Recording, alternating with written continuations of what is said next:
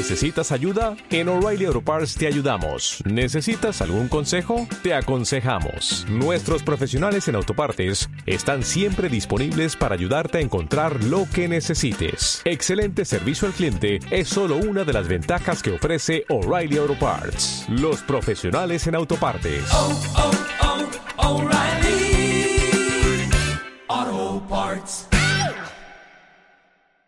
Momentito el canal. Tarda como medio minuto. Y así esperamos un momentito a ver si realmente aparecemos ahí.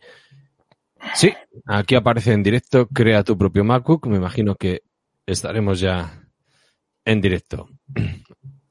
Añadir recordatorio. Ha programado. Nada, me parece bien programado, pero bueno. Supongo que estamos. Enter the broadcast. Ah, no, en. Vale. Bueno, pues si todo va bien, hola, hola, hola, bienvenidos, bien halladas mentes inquietas a un nuevo podcast de Monos del Espacio, una vez más parasitando el conocimiento de los demás. Y hoy, ah, mira, ves, ya aparecen los comentarios, ahí aparece Poli, Mazinger Astur, que hace la pole, es un clásico, es muy bueno, cabrón, se le da muy bien. Se nota que es estudiante como Fernando Alonso. Lo típico. Oye, Poli, ¿me comentas por favor si se nos escucha bien? Ver, ya ves que no merecemos la pena, si estaríamos voluminosos y tal, pues sí, pero si no, eh, con que nos digas que se nos escucha bien, nos vale. Voy a saludar a José Antonio. Opa, José Antonio, buenas noches. Hola. Bueno, vamos eh, a hablar un poquito del podcast anterior. Eh, eh, leer los comentarios que hay en iVoox y así os saludamos y, vamos calentando un poco y por si alguien quiere entrar, que se sume aquí. Y voy a aprovechar también para meter el enlace en los eh, grupos de cacharreo de Andrés y en los de Guipollas por si alguien se anima y puede aportar algo, ¿vale? Para dar guerra hasta el resto de los canales. bueno, en primer lugar, todo el mundo, todo el mundo, que es el origen de este podcast, le gustan los Macs, pero lo que le echa para atrás es el precio. ¿De acuerdo? Entonces yo ahora lanzo la caña, leemos los comentarios vivos y luego volvemos aquí. Y dicen, Jolín, ¿cómo puedo conseguir un Mac barato? Entonces, normalmente, si quieres un MacBook o un Mac Mini o algo así, dices, jo, pues me tengo que ir donde Andrés Ramos, porque bien en la web andresramos.pro o bien en el grupete o en la web cacharreogeek.es recibe los consejos de, de, este señor acaparador de todo el mundo Mac y mala influencia. Es de estas personas que tu madre te dice, no vayas con Andrés Ramos, no te juntes con esa mala compañía. Y hemos encontrado la alternativa. En vez de comprar un Mac, pues nos pillamos un Windows y hacemos un poquito de Hackintosh. Entonces, José Antonio es eh, un usuario con experiencia. Se nota que somos casi de la misma quinta, experiencia tenemos, y va a aportar sus conocimientos. Entonces, ya insisto en que quiero darte las gracias y como participaste un poquito en el podcast pasado, digo, voy a eh, meter aquí los comentarios vivos contigo, a ver si todo va bien y le pillo el callo a esto, lo pongo aquí. A ver si me acuerdo, porque la verdad es que... Bueno, yo, yo los voy leyendo y ahí están, ¿ves? Harler, Estábamos hablando de cuál había sido. El... Ah, mira, en el último es el que grabé yo solo, perdona. Era el del móvil que elegí al final, que está en, en preventa, es el, el OnePlus Nord. Y me apunta Harler. En topes de gama le sacan 7 horas de pantalla al Nord. Eh, dicen, dicen ellos, ¿de acuerdo? Harler me recomendó el 7T de HTC Manía, gracias, tío. Pero este es mejor aún. Hay que probarlo, no sabemos. Un saludo. Bueno, eh, Harlet, te lo he contestado por privado. Soy un poquito escéptico, soy un poquito escéptico con topes de gama. ¿Vale? No me termino de fiar. ¿Vale? La, la experiencia la madre de la ciencia. Cuando el duelo era Apple contra Samsung, barrían mucho para Samsung. Cuando Huawei soltaba pasta, barrían mucho para Huawei y sus críticas siempre han sido muy veladas. O sea, lo de una batería media dentro de ese segmento era una batería de mierda, por ejemplo. Entonces, te agradezco el comentario, pero soy un poco escéptico. Loto Miquel. Estoy invitado, por supuesto. O sea, si lo he dicho en el podcast, si algo bueno tiene tener un canal pequeñito, es que entramos cuatro. Entonces ya verás como hoy hablamos los dos, luego a lo largo de la noche sumará otro u otros dos como mucho y ya está. Entonces, no hay problema. José Ángel, gracias por tu comentario. Eh, tiqui, tiqui, tiqui. Ah, bueno, esto es lo que le añado yo. Y Harley dice, opina igual que tú sobre topes de gama, pero son los únicos que ayer nombraron lo que les daba la batería a la espera de Tolo. Bien, buena referencia. De lo demostrado por Cabrera. Jo, ¿quién no quisiera ser amigo de Cabrera? No sé si le escuchas tú, José Antonio. Alguna vez. Joder, es que tiene un cajón, quiero decir, a mí el iPhone si quiere que se lo quede. Y el tope de gama de Android que llevo en el momento también. Pero los otros que están ahí criando polvo, comparte, compañero. Nunca ha habido una legión de, de, repartidores de paquetes como ahora. Qué fácil es enviarle un paquete a un amigo en el norte. Dice, tira esto para Bilbao. Ya voy yo a por él. La verdad que, jo, es, es una gozada. ¿eh? Y luego, eh, ProAndroid, ¿vale? El Rincón de China. Me gusta mucho también, eh, bueno, no sé, ¿qué canales de YouTube escuchas o, o sueles seguir tú? Mm, así por cambiar un poco el tema, José Antonio. Uf, a ver, algunas veces, lo que más escucho no son, vamos, y veo, no son puramente de tecnología. Escucho bastante desde economía, que es un poco lo que más me tira últimamente uh. con todo el tema de la pandemia. Y, y, de tecnología, la verdad es que más allá de lo que mete converso, principalmente porque es la persona que conozco hace años, y la verdad es que cada vez que saque algo se lo, se lo escucho, sinceramente no, no, no miro mucho más. Lo que pasa es que sí me pongo a buscar, cada vez que busco algo, te, te tienes que digamos, meter en algún canal y estar, o sea, cuando, cuando estás con tecnología, el problema es que no hay un canal exclusivamente de tecnología. Hay, hay muchos. Hay uno de un chaval, no me acuerdo cómo se llama, eh, americano, que, que, es así delgadito, rubito, que, que, siempre está haciendo cosas con servidores de Unix y Uf. de famosete. Entonces, me pillas en otro nivel. Yo entonces, Linux, este, por ejemplo, cada vez que pues, vas a tocar algo un poquito, pues eso en Ubuntu, alguna vez alguna cosilla, te tienes que meter en, en alguna cosa de estas. Pero vamos, que no, que, el, que no soy, más allá de, de, tres o cuatro de economía que estoy suscrito, el resto es mm, buscar y ya está. Vale, yo por ejemplo, te, me gusta Marc Corredera. Es que yo le veo al hombre, me gustan los análisis que hace y además le veo que digo, este está hecho polvo como yo, siempre tiene cara cansado. Digo, o duerme poco como yo, o le dan guerra en casa como a mí, o no le dejan y me siento identificado. Entonces, ya te digo, me gusta, además trastea con un poquito todo, es eh, uno de los canales que tengo debilidad. Y eh, pues los demás son los típicos, que decir, todos vemos a Tolo y, y cositas así, hasta que Andrés saque su propio canal o los chicos de Guipollas, que no sé si siguen grabando, pero sí, a Mira, conversa por, también. Por ejemplo, me acabo de sacar aquí las suscripciones que estoy así, las primeras que sí. salen, y por lo típico, pues, pues, últimamente, pues estos chavales de la reunión secreta, que son los de el tema este de la pandemia, que salieron sí. del grupo de Iker Jiménez, sí. eh, estado de alarma, monos del espacio me sale. Bah, hay virus en todos los lados. Borra, borra. Mira, hay un chaval que ahora mismo está un poquito así, me, digamos, un poco peor, pero antes me gustaba bastante, que se llama Mr. Santos, que es un chaval que con, con, cuenta historias de economía. El típico Juan Ramón Rayo, que este sale hasta en la sexta algunas veces. Sí. No sé. Hay, mira, hay un, un, uno que me gusta, aunque este, o sea, cogea un poquito del lado, de un lado, pero bueno, es un chaval que se llama el Teatro de Will. Sí, sí, el de gafas así, sí, sí. sí. Sé, sé, de que la cogea, pero escribe muy, o sea, habla muy bien. Me gusta. Habla muy bien. Como, me gusta. Pues, sí. pues, un poco de todo. O sea, te digo que, pues mira, me sale aquí el rincón de China, el rincón de China, o sea, vidas en red, por lo de siempre. O sea, Vidas en red también me suena. Ya te digo que le, dije a Converso, ¿eh? lo, lo, comenté en, en, público y dije, Converso, tío, la publicidad a mitad del audio, por favor, no, me estropea la experiencia. Pero bueno, venga, voy a leer un momentito el chat y seguimos con los comentarios. Eh, me ha dicho gracias, Poli, por comentar que se escucha bien. Pepe Jiménez, opa Pepe, hola a todos. No te tengo fichado. Bienvenido al grupo, compañero. Jonander, repites, ¿eh? Aquí llegué, genial, muchas gracias. JL, un abrazo, compañero. Vato, Iván, Iván, comparte, únete, únete. A mí me gustaría haberme hecho un Hackitos con un Intel. Nunca en lugar de usar un Mac Mini. Un Hackitos en un Intel. Ah, perdón, en un Intel NUC. Jolín, perdón, perdón. Mm. En lugar de usar un Mac Mini. Eh, pues entre y pregunta, compañero. Agrexpress, Alfredo, estás en todo, omnipresente. Un abrazo, tío. Ahí veo que hay buen rollete. Venga, eh, os voy a ampliar un momentito los comentarios para que veáis lo mismo que veo yo y así eh, lo leo. Eh, opino va, ta, ta, ta, ta, dale, de acuerdo. Siguiente, anónimo, hombre, anónimo. ¿Cuánto tiempo? Buena lección, mono. A mí me toca renovar. Voy a esperar qué presenta, a ver qué presenta Google con el Pixel 4a y compararlo con el OnePlus Nord pero tengo claro que va a ser uno de los dos. Mm, los comentarios divos, de repente te repite la última frase y te vamos saco. Me atrae la cámara del 4A, pero el Nord es 5G y lleva un gama media, un 765, que es casi como un Snapdragon 845, sí. Sí. Mientras que dicen que el 4A va a llevar un 720 menos potente y sin 5G ya, pero la gestión de software, compañero, Google sabe lo que se hace. Creo que va a acabar diciendo, decidiendo cómo sea la pantalla. Si le meten Pixel una AMOLED de 90 Hz, me compro el Pixel. Si le meten una IPS, me compro el OnePlus. Jolín, es curioso, es curioso que te decantes por la pantalla. Evidentemente, sí que las IPS no le puedes meter el sensor de huella debajo y tal.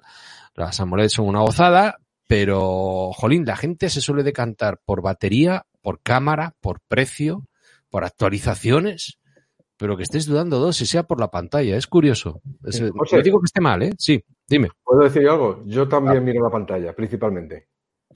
Hombre, es lo que más te llama, pero si es de calidad, quiere decir que ya te muevas. Oye, pues mira, muy bien. Muy bien, pues sí, pero ya a la hora de gastarte una pasta en un terminal, es que comprar ya uno con IPS, no sé, a mí, si, por encima de 300 pavos, ya es que tiene que ser sí o sí a Moned.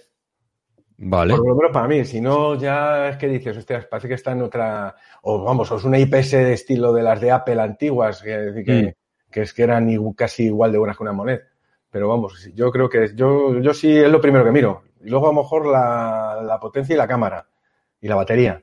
Pero la, casi la pantalla es que es lo que estás viendo todo el día al final. Sí, Sí, sí, evidentemente es la interfaz, sí. Jolín, pues nada, oye, me sumo. Voy a mandar un momentito en el Twitter, que por si alguien se quiere sumar, que lo bueno de tener un Twitter cerrado es que solamente entran los que les doy permiso y estamos cuatro. Ahí está, enlazado. Vale, pues bueno, vamos a, comentar lo que hemos dicho. Eh, repito, podéis preguntar lo que queráis. Uh, Bato dice, a mí dame batería. Eh, Agrexpress, el cabrón del, para chincharme, me dice, el martes me llega el P30 Pro Ahora, canalla, di por cuánto te ha salido el P30 Pro, que te ha salido más barato que a mí el OnePlus Nord. Que no me lo ofrece con Vodafone. Él lo ha conseguido a 360 euros y a mí no, me lo ofrecía. Pero bueno, hay que renovar tres años. Y yo lo de atarte a un operador lo veo regular, porque a ti hace dos años no te decían que tenías llamadas ilimitadas y datos ilimitados. La ofertilla que te hacían te parecía buena y luego, no sé, pero bueno, ostras, tío, buen pepino. Dani NRS. Eh, yo estoy enamorado de mi 7T Pro, claro, nos ha jodido. buenas noches, por cierto, Dani. Vikingos, buenas noches. Ah, todo chicas, ¿eh? En el chat, ¿eh? ¿Cómo se nota, cabrones? 18 meses. Ah, jolín. Alfredo, 18 meses. Chapo. Tú negocias mejor que yo, tío. A ver si haces un podcast o entras aquí y, y nos comentas. Bueno, ya hemos calentado. Me sigue José Antonio Tocayo a la faena. Si le queremos hacer la competencia a Andrés Ramos y en vez de andar comprando MacBooks barato y rastreando EVA y, luego diciendo, no, la verdad es que esta compra me salió bien, este me la vendió un vecino y me salió bien, digo, joder, macho, ¿cómo negocias tú también? La alternativa sería hacer un Hackintosh. ¿Tú cuál ha sido tu recorrido, un poquito de tu experiencia? ¿Qué es lo que has ido probando? Porque yo creo que todo el mundo lo hemos pensado al principio en hacerte una semitorre o una torre y tú te has tirado a por los portátiles.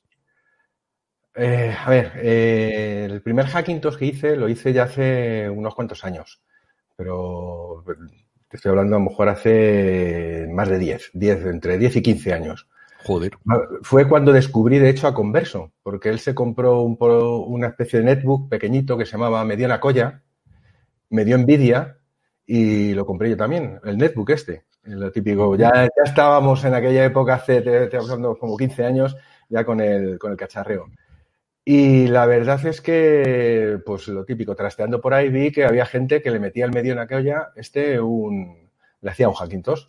Y la verdad, pues lo, no fue demasiado complicado. No me acuerdo ni qué método utilicé. Yo creo que era directamente un USB que te bajaba, lo, lo quemabas el, la imagen en USB, lo pinchabas, lo instalabas y ya está. El problema es que esa, ese, esa imagen que tú, digamos, que, que acababas instalando en, en ese medio de la colla, el problema que tenía es que estaba integrada con, para, para, esa versión del sistema operativo, o sea, todo lo que es las modificaciones que le hacían al sistema operativo estaba en el propio sistema operativo, ya imbuido. ¿Qué problema? Que no podías actualizar. Y cada actualización que ocurría tenías que volver a buscar otra vez todo el sistema, volver a quemar el este y volver a instalarlo todo y empezar casi de cero. Es que ese ha sido el tema, ¿no? Empezaste, en cuanto pusieron Intel, tú dijiste, esta es la mía, vamos a, a tope con ello, porque me estás hablando... No, antes, antes, antes. No, no, esto es cuando salieron los... No, sí, yo creo que esto... Bueno, no, igual es verdad que todavía eran adaptaciones. No, yo no, yo no, yo creo que sería Intel, ¿eh? Ya, cuando empezaron. Yo creo que mm. sí. Sería la que lo van a dejar, lo comentamos me suena, Me suena que eran versiones de Tiger o algo así, la versión de sistema operativo. Vale, sí, yo, yo, antes de Leopard, ¿vale? Es decir, que estamos yo, yo en 2009 me pillé uno con Snow Leopard y sí que un Intel Core 2 Duo, pero lo comentas tú y lo apunta aquí Vato también. Dice, yo le hice un hackito a ese amigo y duró hasta que le dio el botón de actualizar sistema operativo. Es que ese es el jaleo, ¿no? Dices, claro, eh, me, me, me, como la cabeza, me busco eh, el hardware que es compatible, busco los drivers, consigo que todo funcione, me salta una actualización y al carajo el trabajo. Efectivamente. Ese era el problema que en su día yo vi y efectivamente yo abandoné eso, vamos, hice ese, el experimento, lo tuve. Uh -huh. Además, no iba todo 100% fino porque al final pues, había botones que no iban. Bueno, era una cosa un poquito de andar por casa, la verdad. Uh -huh. Y bueno, entre otras cosas, la wifi, que sigue siendo hoy por hoy un problema, en aquella época, pues ese estaba sin wifi, tenías que conectarlo a la red, o sea, por un cable, o sea, que no había, no había wifi con eso, y no había forma de hacerle funcionar, o por lo menos yo no recuerdo. El caso es que yo me había olvidado completamente del tema hasta prácticamente el año pasado, que fuimos este Andrés, Converso y yo, a la, a la Euskal esta de Galicia, a la, ah, no sé, sí. a la XGN, me parece. Y resulta que ahí conocimos a otro chavalote que estaba al lado que se llama Batman, que seguro que... Ah, sí, lo converso, sí, sí, sí. Y este hombre tenía un NUC súper potente. Tenía un NUC ahí súper potente que me llamó muchísimo la atención. Eh, porque era un Intel NUC, pero de los que tienen además una, una, tarjeta gráfica Vega integrada. Es un experimento que hicieron ahí los de, los de Intel. Y cuando me vine dije, joder, digo, pues me ha gustado este NUC, me voy a comprar un NUC. Total, que me compré un NUC normal. Vale, tengo todavía por aquí por casa. Y resulta que este NUC, eh, a los dos días de, de, instalarle, o sea, llegar, instalarle Windows, esto, me pongo a mirar por internet y veo que me salta, pero así un poco aleatoriamente de puñetera casualidad, me salta Hackintosh del NUC. Digo, coño, digo, a ver esto, lo miro y me llamó tanto la atención que dije, ah, pues lo voy a meter. Y empecé a investigar cómo hacerlo y en cuestión de pues, un par de tardes lo había metido dije, joder, y la verdad es que me llamó la atención porque funcionaba bastante bien. Y entonces a partir de ahí ya tenía por aquí por casa un portátil, un Lenovo, un X240, que se lo probé también, investigué un poco, ahora os cuento un poco cuál es el proceso de investigación, sí. y coges y se lo instalé, funcionó, y ya dije, joder, pues tampoco es tan complicado. Total que por aquel en aquellas fechas, Andrés Ramos también en la XGN esta de, que estuvimos, el otro vicio que nos metió a todos era el de comprarnos una torre Xeon de estas chinas. Sí, las placas Xeon que ya venían Entonces, todas. Por Navidades, por Navidades, antes de, de ocurrir toda la pandemia, pues a, a, finales de diciembre, más o menos, primero de enero, yo ya me había hecho, había comprado, pues eso, a, pues, a, ¿cómo se dice? Acizañado, no sé, por Andrés Ramos, me había comprado mm. la, una placa de China, un Xeon, 32 GB, lo había montado y este prácticamente directamente, en el, mientras llegaba, ya había estado investigando cómo meterle el, el Hackintosh, total, que fue llegar, prácticamente yo no sé si ya este le llega, llega, a instalar ni Windows. Directamente le metí el Hackintosh y, y, es el con el que estoy ahora mismo haciendo este directo con vosotros. O sea que, eh, que está, que funciona bien. Tiene, a ver, siempre hay que decir que no quedan 100%, quedan aún 90 y muchos hoy en día. Siempre ¿vale? hay alguna pega, siempre, siempre hay alguna pega, una pero bueno. O sea, tiene alguna cosa. Además, este, además que son las placas chinas estas, tampoco son muy perfectas. Digo, uh -huh. porque ya dejo aquí un poco el spam. No sé, hay muchas placas de estas chinas, la mía es de una de, de esos modelos, que por ejemplo el modo suspender no funciona. Entonces, pues, por ejemplo, a mí el Hackintosh este, pero no porque sea un Hackintosh, sino es porque la placa china esta no tiene pulido el, el, modo de reposo. O sea, no, se suspende bien. Entonces, por ejemplo, este Hackintosh no le puedo suspender. Pero bueno, eh, esa fue un poco el recorrido. O sea, un poco casualidad de comprarme un NUC, ver que se podía hacer un Hackintosh, empezar a investigar y de ahí ya. Y luego lo último, ya que ya una vez visto, y os cuento un poco lo fácil, porque una vez que, si tú tienes un Mac es bastante más fácil, y ahora lo cuento, que si, que si no lo tienes, ¿vale?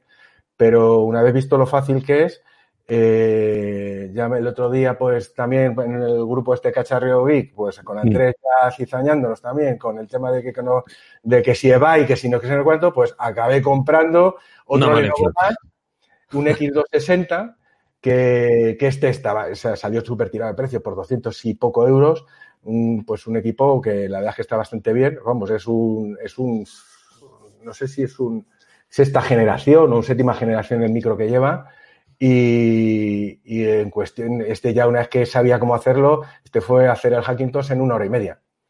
Y, o sea, decir, que prácticamente fue buscar los ficheros de configuración, hacer las clonaciones que ahora os cuento y a funcionar. Entonces, una vez visto eso, pues dices, oye, pues la verdad es que no merece la pena. Luego os cuento un poco los pros y los contras, ¿vale? Vale. Eh, pregunta, hemos empezado con la idea de hacer un MacBook, o sea, un, uh, tunear un portátil, pero, eh, bueno, tunear, hackear un, portátil, pero el proceso es igual con, con, el, con las placas de que comentó Andrés. Sí, sí, con cualquier cosa. A ver, mira, os cuento un poco la idea general. si quieres compartir el... De acuerdo. Este, o bueno, o si por lo menos que, los, que sepan que existe el, la, la cosa, he hecho una especie de guía burros. Ahí tienes. vamos, guía burros por mí, no por los demás. No, no, no, pero bueno, tú has ido mirando en foros. Y, entonces, bueno, pues os, os, cuento un poco el procedimiento y es exactamente igual para cualquier tipo de equipo, ¿vale? La única diferencia es si tú ya tienes un Mac o no tienes un Mac, ¿vale? Porque hay ciertas cosas que si estás en Windows tienes que descargarte ya de alguna forma un pendrive quemado. ¿vale? Ahora os, cuento un poco la historia. Si tienes un Mac, eh, lo puedes hacer de alguna forma, tú lo cocinas todo tú, de alguna forma, lo haces tú. vale. Eh, el concepto, sobre todo lo más importante, un poco cara, cara a quitar los miedos que teníamos todos del pasado, de que con cualquier actualización se nos estropeaba el sistema, todo el trabajo, eh, todo el trabajo es que hoy ya precisamente se ha derivado en dos, dos, dos tácticas o dos técnicas de abordar el hacer un Hackintosh. Una es la que llaman multivis, que la, tengo ahí puesta, ¿vale? Y otra es Vanilla, que es el con un, con el con un programita que se llama Clover, ¿vale? Es un bootloader, ¿vale? Entonces, el, si lo haces con el multivest este, que hay muchas ROMs por ahí para descargar, grabarlas directamente, instalarlo, pero hay que tener cuidado que si es de tipo multivest, es la que tiene todas las configuraciones y todas las adaptaciones del sistema operativo imbuidas dentro del sistema operativo. Con lo cual no tienes un sistema limpio y cualquier actualización te lo va a destrozar. Vale, pues igual lo descartamos, ¿no? Entonces esa es la que descartamos. Y entonces, hoy en día yo creo que casi todo el mundo que lo hace, lo hace con el, con el Clover y que lo llaman el, el de grupo de desarrollo, creo que se llama así, se llama Vanilla. ¿Vale? Ese lo que hace es que toda, todo disco de, un Mac eh, tiene dos particiones principales. Una donde está el sistema operativo y otra es una partición EFI que generalmente en los Macs se utiliza muy poquito porque realmente solamente ahí es donde cuando se actualiza el firmware de un Mac es donde el paquete de instalación del upgrade pone ahí las cositas del firmware pero es realmente de alguna forma desde la que arranca el Mac, ¿vale? Pues estos de Vanilla han aprovechado y han cogido y dicen, pues mira, ahí cargo de alguna forma, meto un bootloader propietario y en esta partición meto todos los eh, drivers y los ficheros KEX, que son un poco algo parecido a los drivers, que son los que interactúan entre el hardware y el sistema operativo, ¿vale? pues todo de alguna forma, lo propietario y lo particular de tu equipo lo pongo en esa partición que está fuera del sistema operativo. Y, lo que ocurre es que el bootloader, en el momento de arranque, inyecta todos esos drivers, los inyecta dentro del sistema operativo. Vale, pero esta parte de las actualizaciones, así te, evitas que con una pues actualización. Vale. Vale, entonces tú tienes una, una partición totalmente limpia del sistema operativo. De hecho, es tan limpia y en eso, por ejemplo, en los Macs, es, mm, eh, la gente en general no lo sabe, pero decir, pero es, tan limpia que tú de un Mac puedes hacer una copia de una partición y llevártela a otro Mac.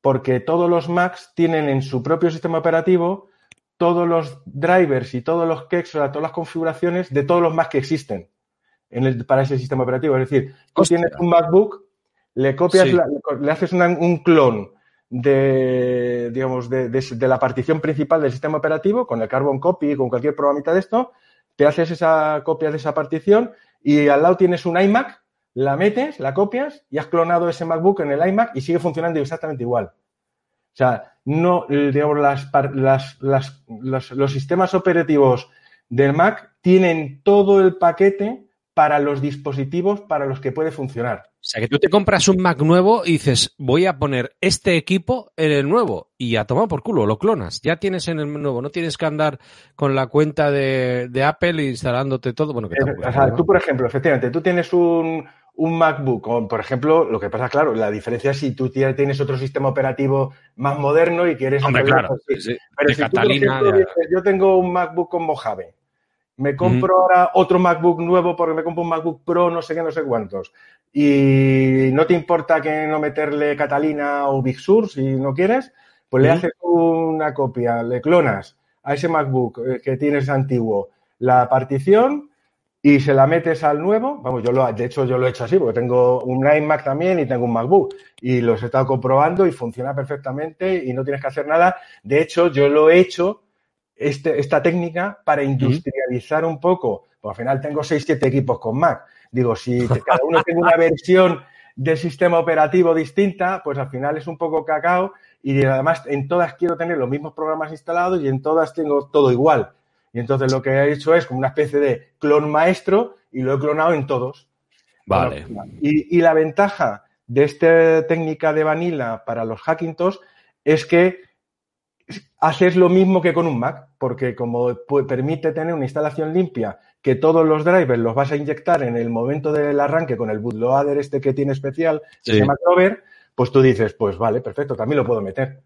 Y entonces, ahora cuento, ahora, ahora, una vez sabido eso, dice, se entiende que, que la forma de hacer un Mac más sencilla, que es el primer punto que pongo ahí, es clonar un Mac en un Hackintosh y lo más fácil, más rápido. Básicamente es, tú te clonas tu partición del Mac, como habíamos dicho ahora mismo, hasta ahora, dice, lo siguiente, o sea, lo primero de todo, ahí me salta un paso, ¿vale? Lo primero de todo, antes de, hacer la clonación y nada, dice, lo primero que tienes que hacer es, que es el paso más importante, de hecho, es comprobar que tu hardware, ¿vale? O sea, decir, que ah, hasta ahora era todo el mundo ideal.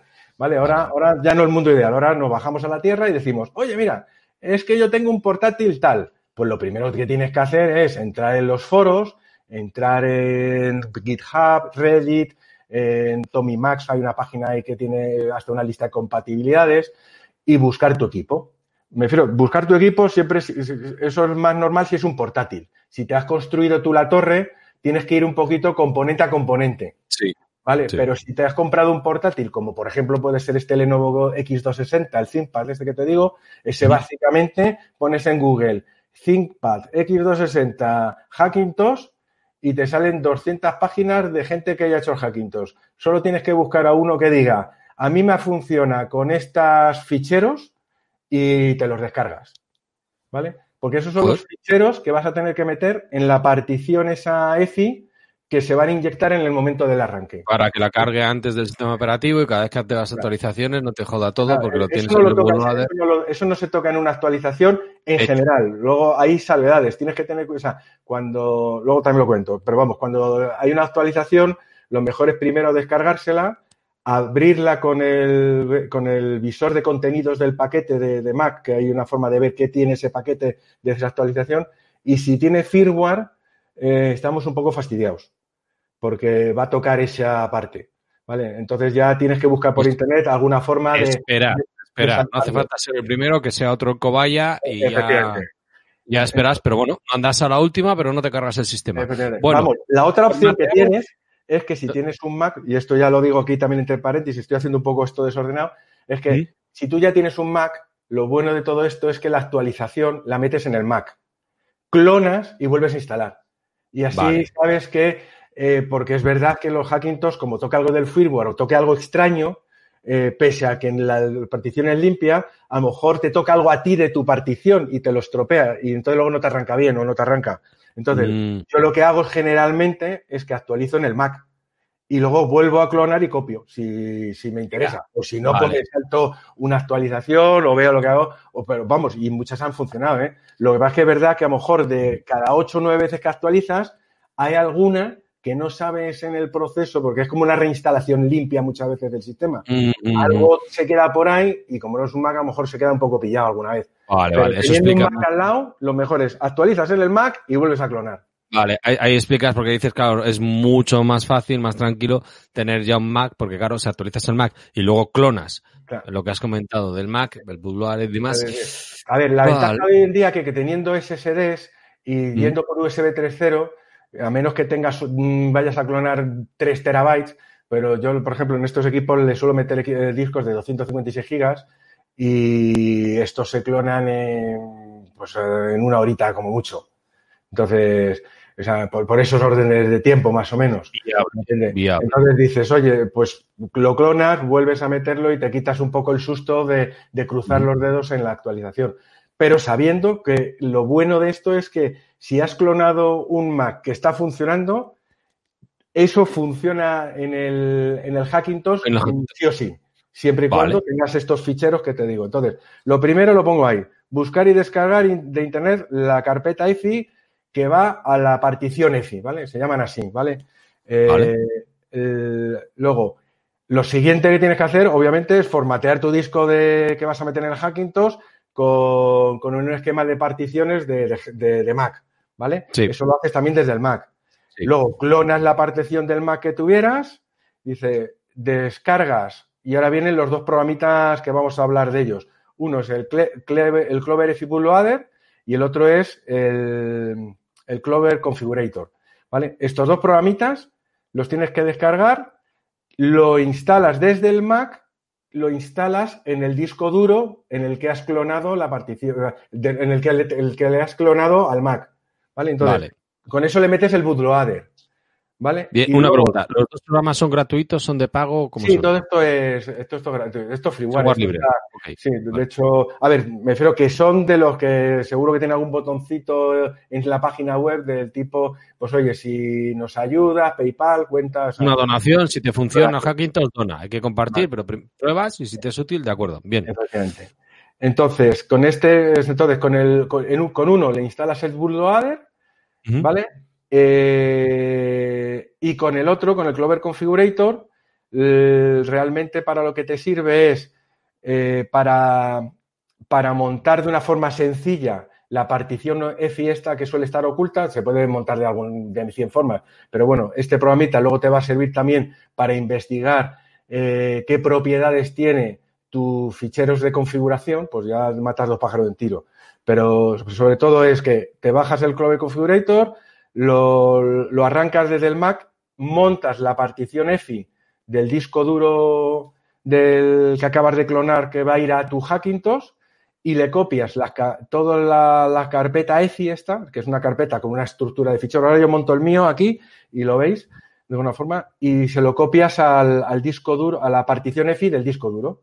Y con eso, ya en principio, ya estaría todo hecho. O sea, ya has metido el bootloader, ya, ya tienes clonado, ya has metido el bootloader, has copiado los ficheros de configuración, prácticamente te queda entrar en la, o sea, meterle el disco al, equipo que, al Hackintosh que quieres arrancar, entrar en la BIOS, mm, por ahí lo pongo, me parece que es dejar el arranque en solo UEFI y, y que y no sé alguna y quitarle el Secure Boot, este tipo de cosas, porque muchas muchas placas eh, tienen ahí una serie de digamos de cortapisas para que proteger digamos ante eh, para que sobre todo por, por sistema operativo de Windows para que no para que no quede abierto y expuesto a, cosas sí. malintencionadas, pues por eso se lo tienes que desactivar, ¿vale? El Secure Boot y, y nada, y una vez que ya tienes instalado el disco, has, has modificado estas dos cositas de la BIOS, arrancas y si la EFI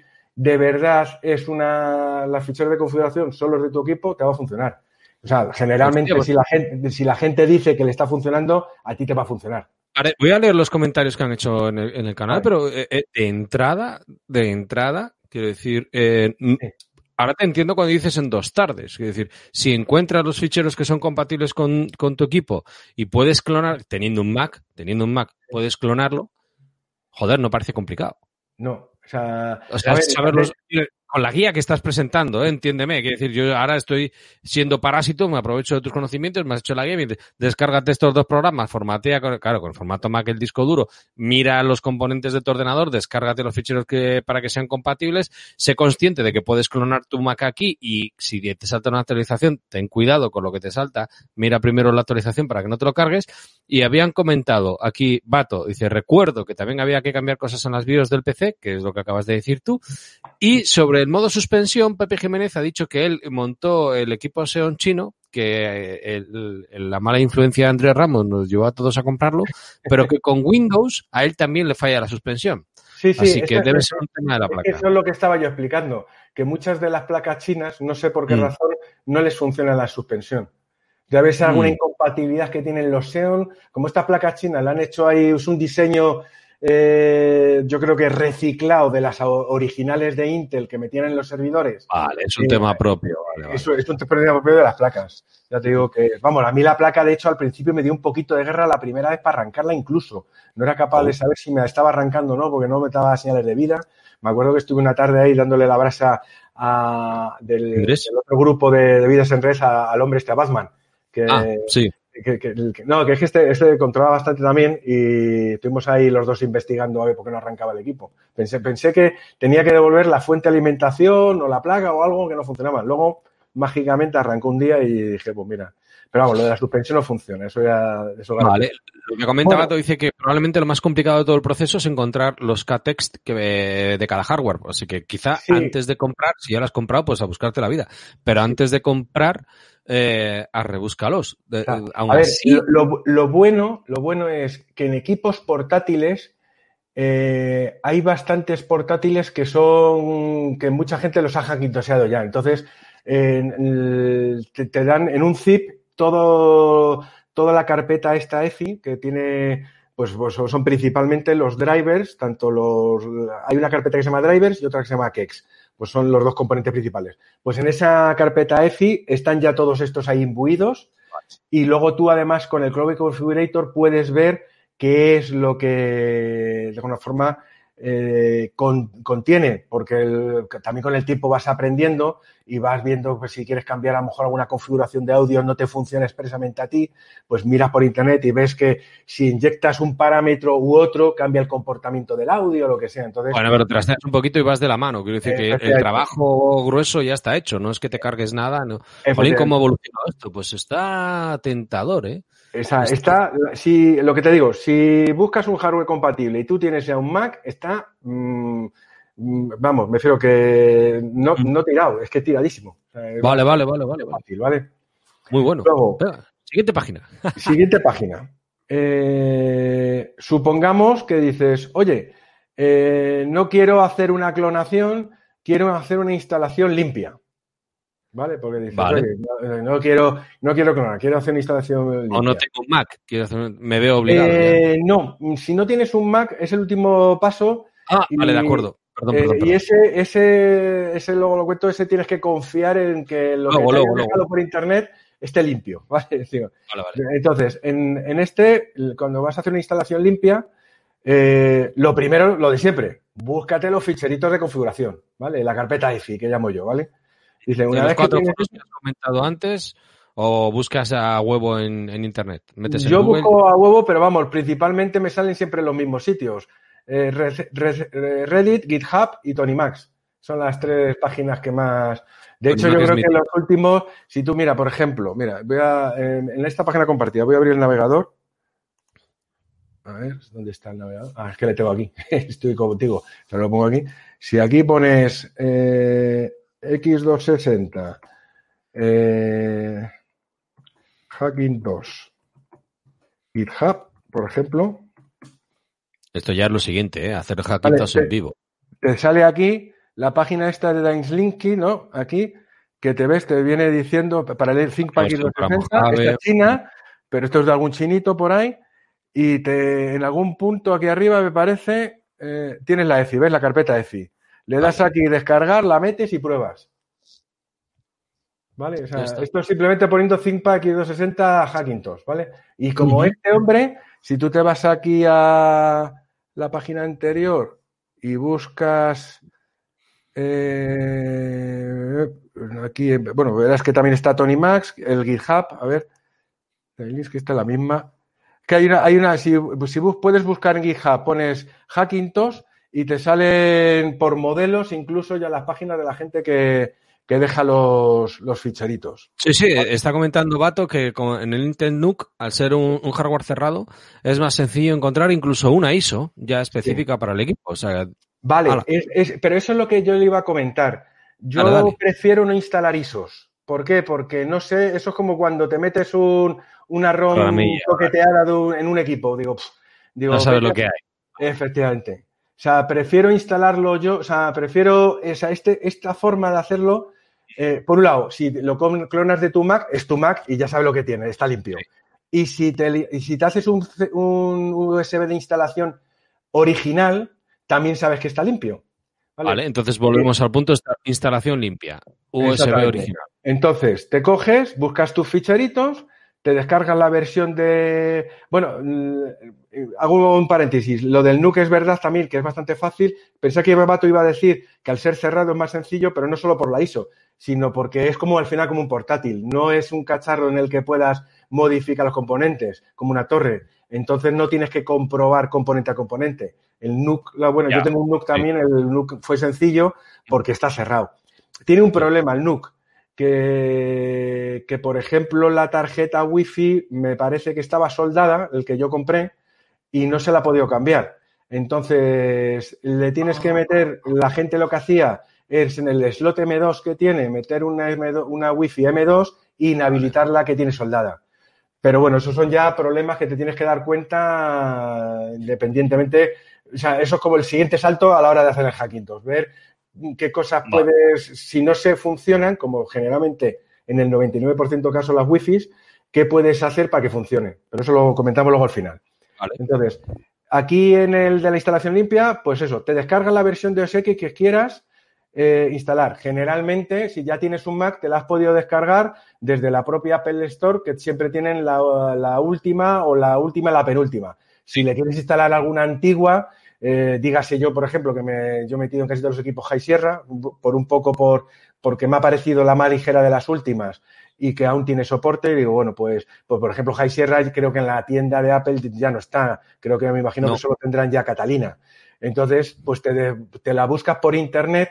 A ser posible, mmm, no, eh, digamos, no en un paquete cerrado por alguien que no sepas que la haya podido tocar, sino si te lo puedes descargar con un programita tipo este, que es un, es un patcher que se lo baja de los propios servidores de Google, este programita es, es el, yo lo utilizaba en su día eh, para parchear los equipos antiguos de Mac para que pudieran correr las versiones modernas.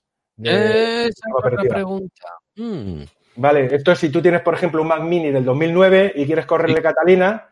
Pues básicamente lo tienes que parchear para engañarle al sistema operativo Catalina, que es un equipo moderno básicamente. O sea, quitarle de una lista blanca que tiene propiamente el propio sistema operativo. Sí, sí, sí, te lo identifica para que no te lo identifique y diga, bueno, pues venga, adelante. Pues eso, pues, e, ese patcher de, este tío que se llama Dos Dude, que este yo creo que era, pues no sé, a mí me suena incluso que este es alguno de que ha hecho Jailbreak o algo así, es que me suena el Dos Dudes cuando lo veo, pues este tiene, pues como cuando hacía los Jailbreak, tiene un, una especie de conexión con los servidores de, de, Apple y te descargas las versiones antiguas de, están sistema puedes ver que no tiene bicho. Vale. Efectivamente, entonces, entonces te la descargas la versión del sistema operativo y, y, lo que haces es que creas el USB de instalación, ¿vale? ¿Cómo lo creas? Pues en la página de Apple, esta que pongo aquí de support.apple, no sé qué, vienen los comandos a meter en el terminal para una vez pinchado el USB en, en el Mac, en función de qué sistema operativo es, eh, instalarle la, versión con el fichero que ha descargado. Fíjate que aquí eh, realmente hay una parte donde pone volumes my volume. Pues aquí tienes que decirle el nombre que en tu equipo tiene el, el, fichero Si, es C, es C. Si es D, es D. lo que sea, o como se llame. O sea, Pero que no es programar, es copiar los códigos que ya están escritos, control C, control V y Sí. sustituir una cosa por otra para que O sea, te lo hagan. en. Mac no se ponen CODs, eh, cuando tú pinchas un USB, si no tiene nombre, se pone sin título o algo así. Pues ese my volumen será sin título. Vale, Vale. que es el volumen donde tienes que instalarle el, el sistema, o sea, el, el sistema operativo. Con esto creas un USB de instalación. Sí. ¿vale? Esto es un USB de instalación, todavía no has hecho nada.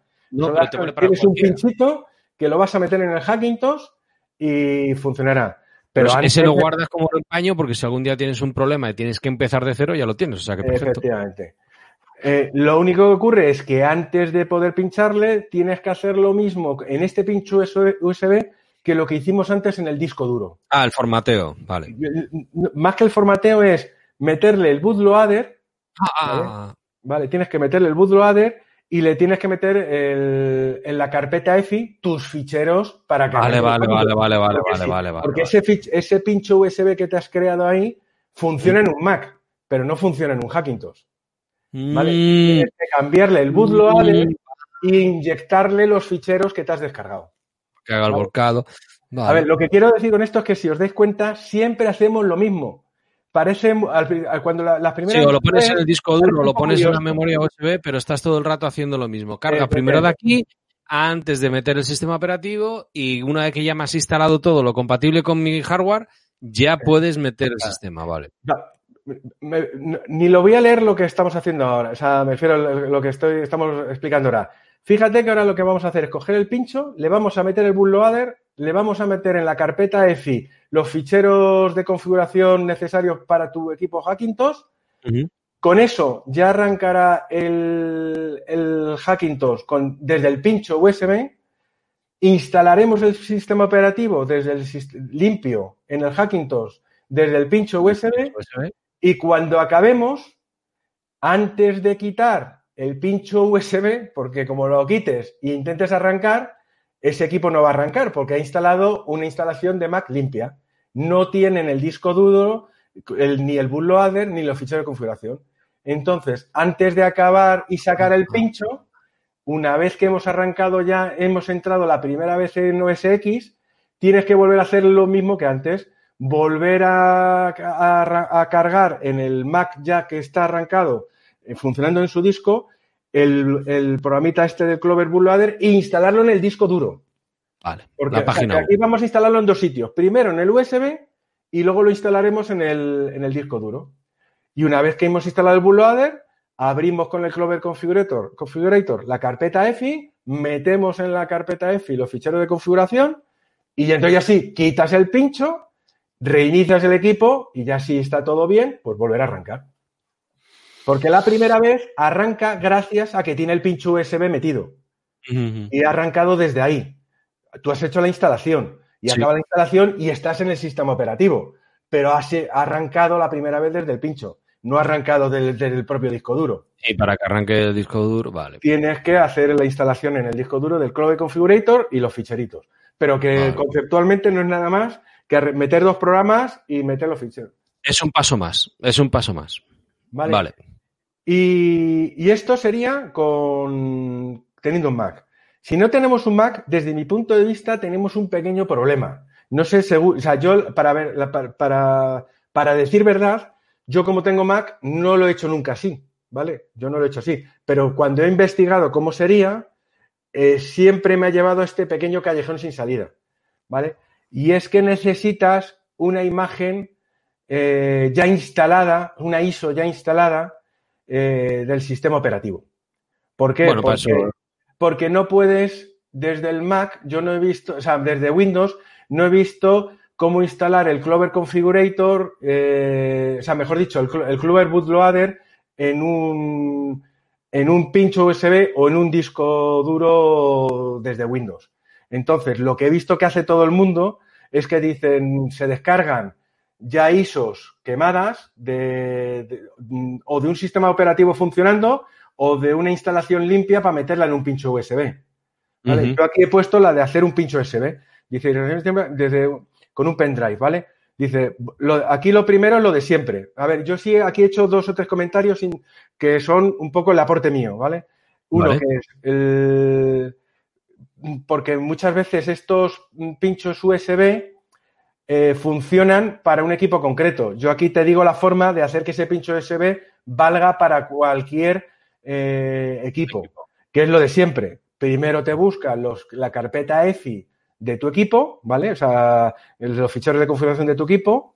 Luego quemas el, y te fías de la, la, imagen que te descargas por internet de un USB de instalación de la versión del sistema operativo que a ti te apetezca, lo buscas, que seguro que lo encuentras porque eso está dando vueltas por ahí, y luego lo único dices, eh, ese pincho, esa, ese pincho, o sea, ese eh, pincho que has, digamos, que, has quemado para crear un Hackintosh, a lo mejor te dicen que es para una placa SEO, o te dicen que es para un NUC, o es para lo que sea, y no es tu equipo. Pues entonces lo que tienes que hacer es modificar los ficheros que hay en la carpeta EFI.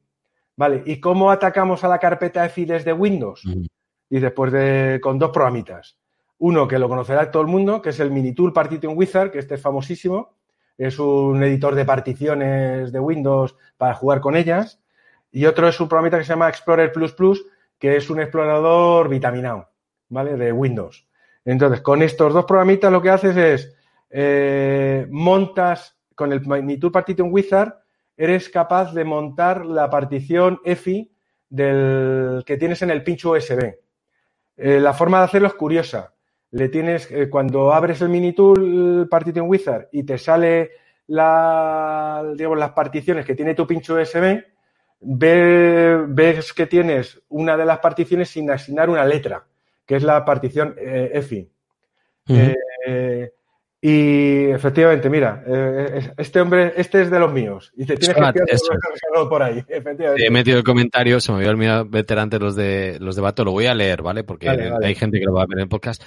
Un saludo, Swat, que se acaba de sumar y dice, joder, y te tienes que fiar de algo que has descargado por ahí. Y por eso lo he metido.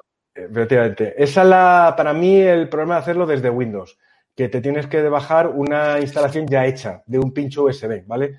Eh, a ver, generalmente si te lo bajas de alguna, hay páginas más o menos fiables que te pueden decir, oye, este, aquí tiene pinta de, yo por ejemplo, hay un canal de YouTube que os lo he dejado ahí, que este hombre hace bastantes comentarios. No creo, él, él ha hecho, se ha construido esto y no creo que, que, haya metido nada, porque si no, no, lo dejaría ahí puesto. Bueno, pero en el peor de los casos utilizas ese método para conseguir el Hackintosh y luego desde el Hackintosh no puedes hacer el pincho USB para hacer una instalación limpia. puedes hacer luego el proceso siguiente que es volver a hacerlo todo y lo limpias. O sea, hacer otra instalación limpia. Eso es. Eso, también es una posibilidad. Una vez que tienes el Hackintosh es como si ya tuvieras un Mac y vuelves a hacer toda la película.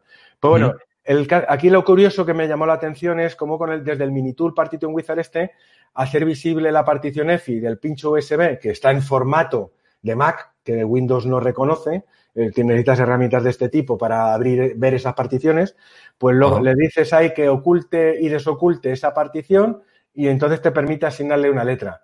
Y una vez que le has asignado una letra en Windows, ya te lo hable, te lo puedes abrir con el explorador. Pero curiosamente el Explorer normal no te permite meter ningún fichero en esa partición. Debe ser que por alguna razón no es mm, alguna incompatibilidad tiene y entonces necesitas este Explorer Plus Plus que te permite insertar tus ficheros EFI estos que de tu, de tu hardware en esa partición. Y con eso, al menos tienes un pincho USB, ya que ya sabes que es para tu equipo. Hecho. ¿Vale? Es decir, que ya te digo que yo esta parte la tengo más verde porque no he investigado mucho. Entiendo que si hay alguien que se ha hecho un pincho USB con la instalación, esto es que se puede hacer.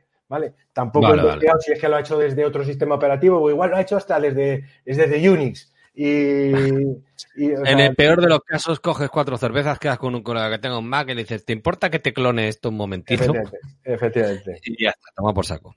Vale. Siguiente método.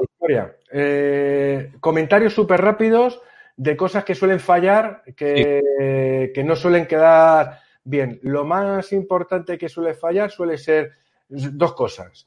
Uno es la Wi-Fi barra Bluetooth, que generalmente va la misma tarjeta, ¿vale? en la, eh, para los equipos tipo torre, lo bueno es que, y he dejado aquí abajo el enlace, eh, tiki, tiki, tiki, tiki, un segundo, al final del todo aquí había, aquí, por ejemplo, hardware que, este ejemplo con el que compré yo para hacer el Xeon chino.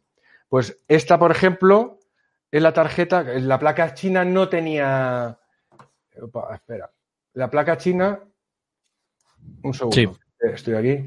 La placa china que, que, compramos no tenía tarjeta wifi ni nada. O sea, es decir que, entonces aquí te buscas por internet estas que son compatibles con, con, con los Macs, estas son de AliExpress, y por 30 y pocos euros le metes una tarjeta Wi-Fi Bluetooth y se, se acabó. Y es porque esta es una Broadcom que no tienes que instalar nada. Esta es nativa de, de Apple. O sea, el chipset que lleva lo reconoce Apple como suyo. Con lo cual es que al pincharla y a funcionar. Eh, en los Lenovo eh, puedes hacer algo parecido, pero porque puedes quitar la tarjeta Wi-Fi que trae y comprarle una Broadcom compatible, pero el problema es que ya se va el precio a cincuenta y tantos, sesenta pavos. Y ya eh, ahí, por ejemplo, en los Lenovo lo he hecho, porque me he gastado 200 pavos en el equipo y digo, uh -huh. 50 euros en una tarjeta. Entonces, existen cosas, pinchos USB como este, el Nano, no sé si se ve aquí. Momentito, a ver si soy capaz de ponerte. Ay, no, perdón, me pongo yo en grande en vez de a ti. Ahí. Este, ¿vale? Este, el AC600, un nano, es un, un pincho de super micro y pequeñajo. Y este lleva el, un chipset Ateros que reconocen todos los Macs por. Tienes que instalarle. A este sí que le tienes que instalar un pequeño driver, que, pero lo reconocen los Macs y, y funcionan. Entonces, y estos cuestan 11 pavos en Amazon o algo así. Entonces digo, mira, vale para, el, para, el, para, para, salir del paso, digo, si me pienso que quiero gastarme 50 pavos en una tarjeta Wi-Fi Bluetooth interna para el Lenovo, mientras tanto tengo esto. Yo bueno, si puertos USB de sobra, en el peor de los casos metes un pincho para el Bluetooth y otro pincho para el Wi-Fi. Efectivamente, ya te digo que el, yo de momento lo tengo, lo tengo así, ¿vale? En el, en vale. el Lenovo. En el Xeon no ha hecho falta, ¿vale? Porque directamente con esa tarjetita de 30 pavos tiene las uh -huh. dos cosas funcionando. Oh, no, claro, viene. Uh -huh. Y la otra cosa que suele fallar, ¿vale? Pero, por ejemplo, los Lenovo no me está dando demasiada guerra, eh, es el, la suspensión y la hibernación, ¿vale? vale. Eh, en, en, en, Mac me parece que se llama eh, cuando entra en el modo sleep, cuando pasan una serie de, de, horas, ¿vale? Que son configuradas una vez que entra en reposo, si lo, digamos, el propio Mac lo hiberna para, para ahorrar batería, sobre uh -huh. todo en las configuraciones de los portátiles. Pues el Lenovo entra en reposo, pero no entra en hibernación, con lo cual, si lo tienes guardado el portátil eh, tres días no pasa nada, porque con el en reposo consume lo suficiente poquito para que no, no se vaya gastando la batería del todo pero si lo dejas una semana, cuando lo vas a coger, no es como un Mac que lo abres y uh, cuando lo has tenido una semana apagada sigue funcionando porque ha entrado en una hibernación total, mientras que el Lenovo, no, al no entrar en esa hibernación total, a la semana lo abres y está sin batería. ¿Vale? vale. Pero es un problema, yo creo que bastante menos, porque al final un Mac es para estar utilizándolo todos los días también, no para tenerlo sí. ahí guardado. Si no, si lo vas a tener una semana sin utilizar, lo que haces es apagarlo y se acabó. Vale. Y esos son los problemas principales. Suaz se ha calentado y, y, ha dicho, pregunta tonta, ¿para qué hacen un Hackintosh si hay más de segunda mano muy baratos? Ya tiene la mentalidad Andrés Ramos, deja de escuchar y de hacerle caso a Andrés. A ver, pues, eh, pues le voy a dar yo una respuesta, ¿vale? Dale ahí. Eh, encontrar un equipo como el Lenovo X260, el hardware que tiene, en mm. Mac te tienes que ir a un, a un Mac del 2017, un MacBook Pro del 2017. Hostia. ¿Vale? Porque este al final lleva un sexto o séptima generación y esos son los que llevaban los del 2017. Un Lenovo cuesta 200 pavos. Un Chapo. MacBook del 2017 cuesta, mm. creo que para empezar, lo más barato que puedes encontrar a partir de 600, 700. Con lo cual son tres veces más de pasta. Tiempo, de, dinero. Eh... No es un MacBook. O sea, hay que reconocer que el trackpad mm. no es el de un MacBook. El, la pantalla posiblemente tampoco, aunque la del Lenovo de 200 pavos las encuentras ya Full HD. Yo el que he comprado es Full HD. Uh -huh. eh, pero sobre todo, tiene, para mí, de mi punto de vista, tiene una ventaja. Un Lenovo le abres y lo puedes desmantelar en cinco minutos completo. Quitas discos duros, memorias, todo, todo, eh, RAM, sí. no hay nada soldado, no hay nada soldado. Mientras que en un MacBook te quedas con lo que tienes, prácticamente, sobre todo en los equipos más Desde modernos. 2012, Desde 2012 sí. Una preguntita. ¿Has hecho por ejemplo, este Lenovo, si le quieres, le puedo meter, me parece que hasta 32 gigas. Si simplemente quito las dos DIM que tiene y le metes otras. Es decir, no me voy a gastar la pasta, porque venía con 8 y de momento me sobra. Pero le puedes hacer toquetear lo que quieres. Y luego, por otro lado, desde mi punto de vista, por ejemplo, el Lenovo pierde en todo con un MacBook, excepto una cosa. El teclado del Lenovo ThinkPad no se lo cambio yo por ninguno de ningún Mac. Te tienes que juntar con Juan Luis Chulilla. Es puntilloso con el tema, tío. Me, lo has recordado. Oye, dos cositas. Una, eh, ¿qué versión de Mac tienes en ese Lenovo? Eh, High Sierra. Siempre, High Sierra. En el solo tengo uno con Mojave, que es justo el Xeon. Pero porque fue el primero que hice y no le he querido cambiar de momento porque digo, mm, al final, digo, desinstalarlo va bien. A ver, la razón de tener High Sierra principalmente es porque tengo un MacBook, de, se lo enseñé a Andrés, que compré también hace ya como un 7, 8, 9 meses, un MacBook, MacBook, o sea, se llama, es el modelo de 2017, pero es el de 12 pulgadas, que es un cacharro, lo descatalogaron en 2017, o sea, salió 2016 ah. y 2017 y lo descatalogaron. Es un modelo que es, pesa un kilo escaso, es ultra fino, es como los MacBook Air de ahora heredaron, los nuevos heredaron este diseño. ¿Vale? Es súper finito, súper chiquitito. Es un color cobre. Parece que llevas un iPad. Parece que llevas más un iPad que un MacBook. ¿El que sacaron modelo color cobre o así? O, sí, que sacaron rosa, cobre y plata. ¿Vale? Es decir, que. Y es, es un juguete. Eso es un juguete. Pero, pero efectivamente. Sí, batería. Lo que era la placa era una plaquita. efectivamente. O sea que eh, de hecho, ahora mismo le tengo, no lo puedo enseñar porque le tengo en reparación porque todos esos cacharros tienen un puñetero problema, que es el teclado mariposa del 2016-2017.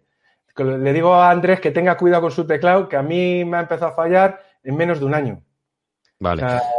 porque, y yo creo que es de aporrearlo, no es que se haya metido suciedad ni nada, es que es delicado, es un teclado delicado. El mariposa sí. Y entonces dicen que los, de hecho, han abandonado los MacBooks de este año, creo que ya han vuelto a otro sistema distinto. Mm, ¿Vale? Mm. Entonces, este a mí me ha, me ha, empezado a fallar a los 8 o 9 meses, ¿vale? Es decir, que el teclado. Y, yo ahora hago un poquito de spam, entre comillas, spam o comentario. Lo llevé a Apple y me han mareado un poquito. Porque resulta que no lo compré en Apple, lo compré en un Carrefour, en una oferta de esta de un Carrefour que había por ahí. Lo tenían prácticamente en modo outlet y estaban deshaciendo material y me salió bastante barato. Pues resulta que lo llevo, nada que ver con el Carrefour, el Carrefour lo me he dejado con un poco de comentario. Y resulta que lo mandan a, reparar y estos de Apple lo mandan directamente a Polonia o Alemania, algún sitio por ahí. Y me llega un correo de Apple, pues eso, del, del, del support center de Apple, que no me lo reparan porque tiene eh, aparentes marcas de agua. Digo, pero si este cacharro no le ha caído ni una gota de agua.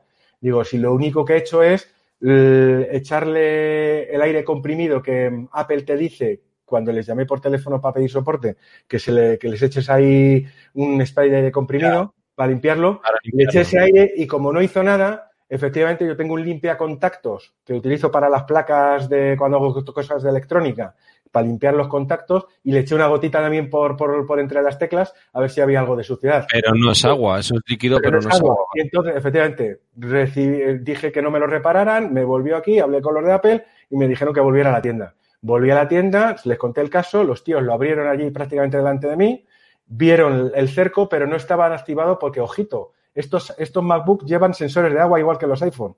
Ah, amigo. Y, y, resulta que no lleva, pero, pero por suerte, no estaban saltados los. Los chivatos, no se habían teñido de rojo. No, se habían puesto los saltados a las alarmas de, agua. Lo que pasa es que, por lo visto, sí tenía un poquito de cerco alrededor del, del spray que yo le había echado. Y por esa gilipollez, los de Alemania lo habían rechazado. Aquí en Apple España me han dicho, no pasa nada, te lo vamos a reparar pero, ha costado un envío a Alemania, me he ido tres veces a la tienda aquí del Salvador, tres viajes a la tienda. Un mes, un mes. ¿Qué te iba a decir? Otra cosita. Eh, lo típico, ya que tienes un ordenador con el que puedes arrancar Windows tranquilamente y le puedes hacer Windows, ¿has hecho la doble partición para elegir arranco Windows o arranco Mac o Hackintosh puro y duro? Ahora mismo no. O sea, lo he tenido, lo he tenido un tiempo, pero ojo, y eso viene bien al caso. Eh, conviene tener cada sistema operativo en discos duros físicos distintos. Oh, ¿y por qué? Vale, porque las particiones de Mac, por lo visto, eh, y tiene que ver también con las actualizaciones, eh, un mes y mi equipo. ¿Ese, ¿Ese es Vato o yo? Es Vato, es un comentario de antes. Tú no te líes, yo estoy metiendo aquí porque estoy aprendiendo. Entonces, Vale, vale. yo, yo, ah, Eh, meto un saludo de Neroncete, meto cositas así, entonces Vale. Pues, despistas. eh, Me he despistado, efectivamente. Bueno, lo que comentaba, que por lo visto las actualizaciones pueden, igual que tocar el firmware, pueden fastidiar alguna otra partición, digamos, si tiene, o sea, recomiendan en todos los sitios que si vas a tener un Hackintosh, no en, el, en un mismo disco duro tengas un... A ver, para empezar, lo que tienes que pensar es que las particiones eh, UEFI de, que genera eh, Mac, mm, no sé si tienen la misma estructura, el mismo formato que las particiones que tiene Windows. Y si están mezcladas, el bootloader tiene que saber distinguirlas. No sé, ya te digo, yo he visto en todos los sitios que recomiendan no mezclarlas. Vale, sí, que si tienes Ah. dos discos distintos, no hay ningún problema. Pues yo lo he tenido eh, hasta que me he cansado y he querido aprovechar el disco de Windows que tenía ahí 250 gigas SSDs eh, muertos de risa, porque al final no lo estaba utilizando y digo, lo voy a utilizar para otra cosa. De hecho, Vale. como al final he comprado el Lenovo, es que al final tiene siempre un par de discos US SSDs para hacer un poco de buffer de instalaciones. Y al final, pues lo, lo he quitado del, del equipo. Me mola porque además, eh, con la ampliación que es posible con el Lenovo que estás comentando, es muy probable conseguir un Mac más rápido que un MacBook. Eh, a ver, sí, eh, a ver, sí. Mira, por ejemplo, pero, pero, mm, sin llegar al MacBook este de, del Lenovo, échate la idea de, no sé si, pon, pon la pantalla, si quieres la del, la grande. Sus órdenes, yo, yo soy un mandado. A mí, lo que tú mandas. Aquí, si aquí le damos en, uy, perdona, en preferencias no, disculpa, aquí, en este, acerca de este Mac, este, fijaros aquí lo que pone, A este tengo Mojave. ¿vale? Este lo identifica como un Mac Pro. A ver, eso lo metes tú en la configuración. Pero mira, es Intel Xeon E5, 2,6 GB, memoria 32 GB, gráfica Radeon 590, 8 GB. Dice, un MacBook, o sea, un Mac Pro de estas características en 2013, evidentemente, 2014, que es cuando salieron equipos similares a estos, costaba 6.000 pavos. Hostia, tío. O sea, esto es un equipo y de aquí te lo montas por 500. O sea, tú búscate un, Ma- un Mac Pro, esto era un Mac Pro con un Xeon, con 32 gigas, con una Radeon 590, con 8 gigas de la gráfica. Búscate esto en un Mac. Lo único que son equipos Mac Pro. Tienes que irte a un Mac Pro. Y esos equipos son equipos caritos. Evidentemente, el Mac Pro que cuesta hoy 5.000 o 6.000 pavos es mejor que esto, porque son Xeon de los de ahora, y, pero no mucho más, porque es que la gráfica esta es de las modernas. Los 32 gigas me da, a ver, que seguro que la velocidad de reloj ahora yo la tengo puesta en 1333, esta la puedo subir hasta 1600 o 1800 y la de ahora a lo mejor va a 3,2, pero es que va- de verdad que no vas a notar mucho la, la diferencia. Nada, no merece la pena el overclock. Eh, vuelvo a poner el comentario de eso. Dije, hombre, no puedes comparar el trackpad que las patentes de Apple. Vale, los gestos y demás, estoy de acuerdo. La Sí, que sí, que sí. Yo el- el- se lo he mencionado antes. He dicho sí, sí. que de las cosas que echas de menos, cuando, o sea, igual que hay cosas que he hecho que no he hecho de menos, como puede ser el teclado, o la pantalla, ya te digo, la del Lenovo es una Full HD que es mate, que muchas veces para ciertas usos me gusta más que las de brillo de, de Apple, Sí. pero efectivamente el manejo del trackpad, mira, yo en el, en el Xeon tengo Sí. mi trackpad, a ver aquí, Un momentito que te pongo. eh, externo. Grande. Es que eso te iba a decir. Teniendo un Mac, yo tengo un Mac Mini. Entonces yo ya tengo el Magic Mouse, ya tengo el trackpad externo, ya tengo el teclado de Apple. Claro. Entonces, en el peor de los casos, si tienes los gestos y tienes todo, claro. pues eh, ahí, ahí lo tienes. Igual, eh, pues dices, pues lo conecto por el pincho Bluetooth, porque hemos dicho que Bluetooth y el Wi-Fi puede dar problemas. Un pinchito en un lateral, ¿eh? que tampoco es un, un problemón. Eh, siguiente cosa. Me vas a llamar vago, pero eh, primero eres una muy mala influencia. Yo me estoy haciendo la idea, digo, hostia puta, tío, el de 6.000 pavos por 500, tío. Bueno, eh, has dicho que tenías 7 en casa. Yo no creo que uses los 7. No, Así pero- que yo me voy a aprovechar directamente de ti en vivo. Una, si eh, quiero acceder a la chuleta en la que viene paso por paso a la que nos hemos remitido. No, pero esa, esa la dejo yo en el. vale. Ahora en el, en el esta, la, la- eh, si dejé- he dejado yo algunas veces trocitos que he ido haciendo y hoy lo que he hecho es completarla un poco más. La dejo luego ahí en el, en el canal de cacharreo de Andrés. Vale. Y ya de acuerdo. Bien, yo el enlace sino en, en, el podcast o sino aquí y a correr por los dos sitios. Así ya paso por paso, ¿para qué me voy a andar complicando la vida leyendo foros si ya aprendo del que he aprendido? Eh, primera ley. Eh, oye, has dejado, se ve muy grande, nos ven nuestros caretos muy grandes, ¿no? Sí, esto, esto lo hago más pequeñito. Yo es el amor ah, propio de Bilbao. digo, hostia, me estaba, me estaba viendo demasiado. Asustado, te has asustado a ti mismo. Ya sabes lo que siente tu mujer cuando te acercas en plan cariñoso. Muy bien.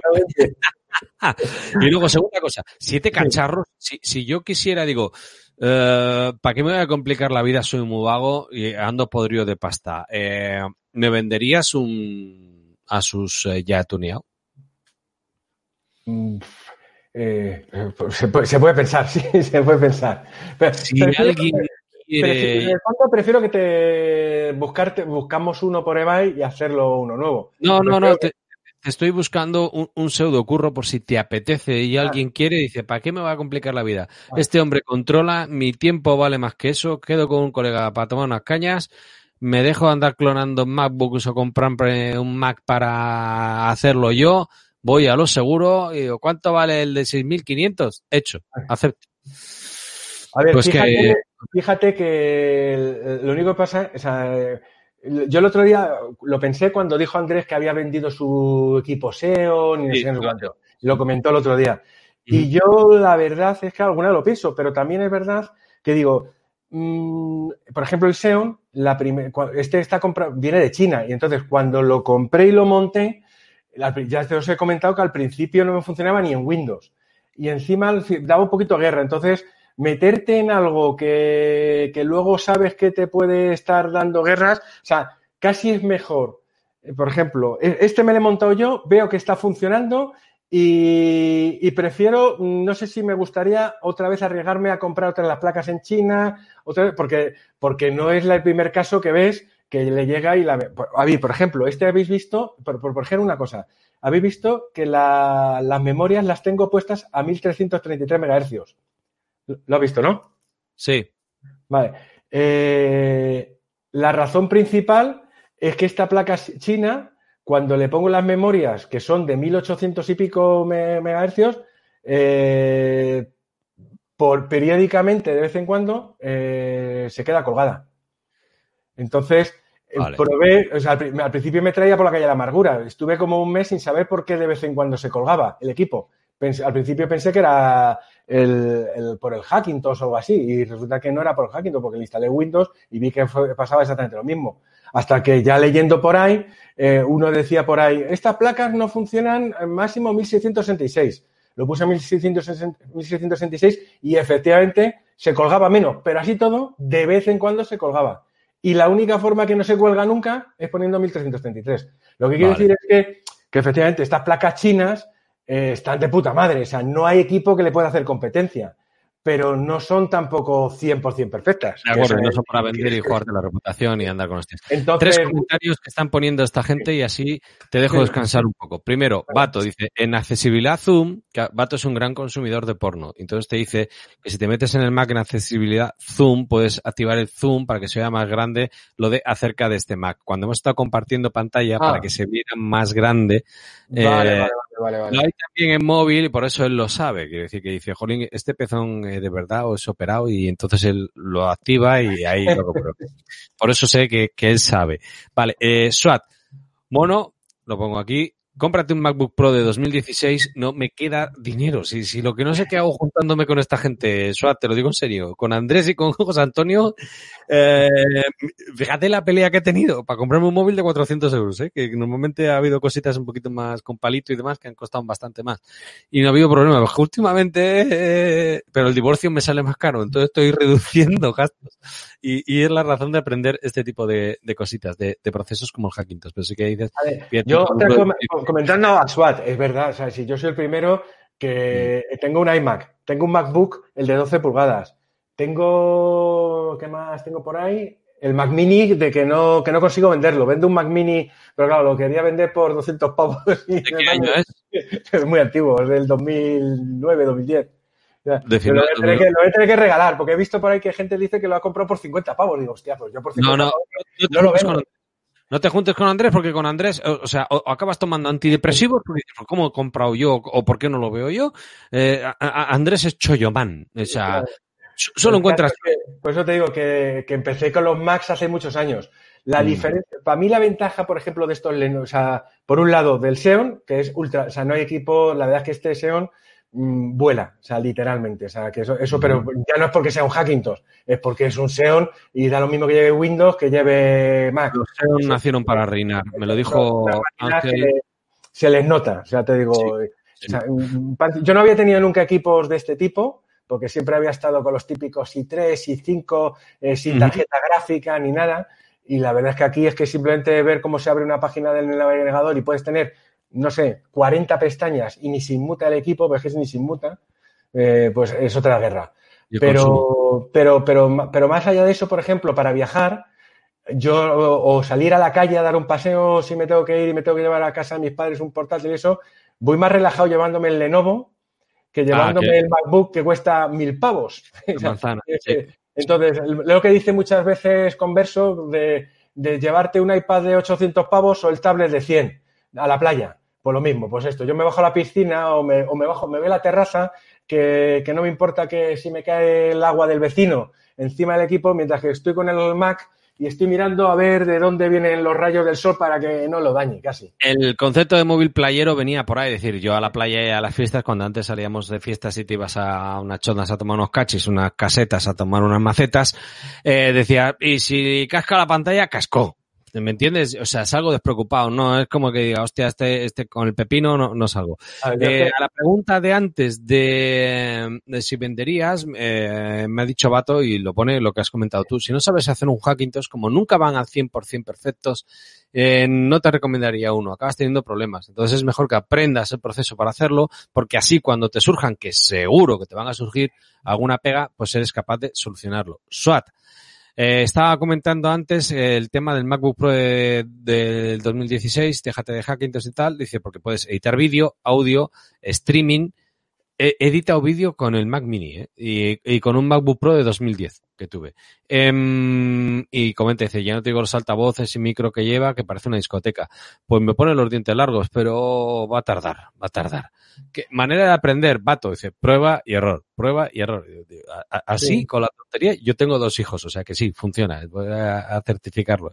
Eh, igual es problema de módulos y de memoria y no de la placa base. Esto no me... Eh, vato, por lo que investigué, eso refería a lo de la no, no poder, no poder ponerlos a 1800 las memorias. Ah. Lo estoy mirando y generalmente casi todo le veo los pelos en la nariz a José. Cuando has comentado que estábamos en grande, dice Vato, le veo los pelos de la nariz a José. Será el único pelo que me mamón. Ya, cabrón, que- Juanjo, ahí está, tío. Un abrazo, Juanjo. ¿Cuánto tiempo, tío? Mira, Juanjo mordió la manzana y ahora todo lo que tienes de la manzana, tío. ¿ves? Entonces empiezas aquí. Dice, hoy ha dicho Julio César Muñoz. Ah, hombre, sí, desarrollador, sí. ¿Cuánto tiempo, tío? Ayer coincidí con él en Apelianos. Un saludo a toda la familia Apelianos, de verdad. Gracias por invitarme ayer. Estuvimos, le troleamos un poco. Éramos 10 en un podcast. Lo hizo con Zoom. Me gustó el sistema. Pero se nos fue la olla. Se nos fue. Estuvimos a nuestra bola, nos nuestras cañas, charleta de bar, en vez de podcast. Hoy ha dicho Julio Muñoz que eh, se ven rastros de Face ID en macOS en la beta. Tendría todo el sentido y con los últimos retrasos de Intel puede que la cosa cambie mucho en el SOC de Apple. Eh, esa es la última pregunta, Juanjo, te me has adelantado. Leo el resto de comentarios, pero es que Apple ha anunciado hace poco que se va a pasar a ARM. Entonces, como el Hackintosh, digamos que explotó, no sé si nació cuando pasó a Intel, sí. ahora que se acaban los Intel, ¿qué? De todas maneras, a mí con que eh, se me quede antiguo, yo... Es lo que te iba a decir. Digo, efectivamente, eh, si Apple se pasa a la, vamos, a ARM y abandona Intel eh, ya en los próximos años, pues antes o después se acabarán los Hackintosh, igual que no hay iPhones mm, de imitación, básicamente. O sea, es decir, Sí. que si tienes un hardware propietario, pues tienes un hardware propietario. Pero también es verdad que a un tío que se está comprando un Mac Pro hoy de 5.000 pavos, no le va a dejar tirado por lo menos durante 10 años. Me Ahí cuesta está. mi trabajo creer porque Apple es de los que las versiones de sistema operativo las mantiene tres o cuatro como poco Sí. y mantiene el hardware otros tres o cuatro más. Con lo Mm. cual, a mí se me antoja que va a estar actualizando las versiones del sistema operativo para los dos sistemas, para empezar dos o tres añitos como mínimo. Y luego otros tres o cuatro que le dé soporte al otro sistema. Y Sí. luego a ti te seguirá funcionando. Otra cosa es que dentro de No. siete años ya no tenga actualizaciones. No tendrás No. lo último y no podrás Como hoy, cuando te compras un Android, de- por ejemplo, fíjate que lo que pasa en los móviles, un Samsung con tres años ya no actualiza prácticamente. No, no, si es un tope de gama tampoco a veces, ¿eh? Aquí Sigo mira, leyendo- creo que los únicos, y perdona que haga el inciso, Sí, sí. vuelvo siempre a Apple. Yo tengo un iPhone 6S que sigue actualizando todas las versiones del sistema operativo. Ya, pero va, va- a veces la actualización te lo hace más lento que el caballo al malo. Mm, yo- Yo, fíjate eh, que no le noto mucho. Y, y ahí entro en una cosita que sí que. en una cosita que creo que parece mentira y yo no daba crédito, y al final es posible que los cabrones limitaban la velocidad con la batería. Cuando la veías Sí, desgastada, bajaban la sí. frecuencia. Porque yo tengo el iPhone 6 este, este, que era de mi padre, que no, que le iba como, vamos, que, que ni, ni le funcionaba. Le dije yo, me lo, me dije- lo tiró al- lo tiró literalmente a la papelera. Dije, no lo quiero ya. Se compró un XR o no sé qué. Le lo la yo, le cambié la batería y me lo he quedado. Y, y es mi teléfono principal ahora, casi. Ahí lo tienes. Sigo leyendo comentarios. Eh, Juanjo, que dice, el Mac Mini es una buena opción. Eh, también yo lo tenía, el del 2012, elegante y al mono le monan. Me encantan los Mac Mini, porque yo le pongo la pantalla que me da la gana.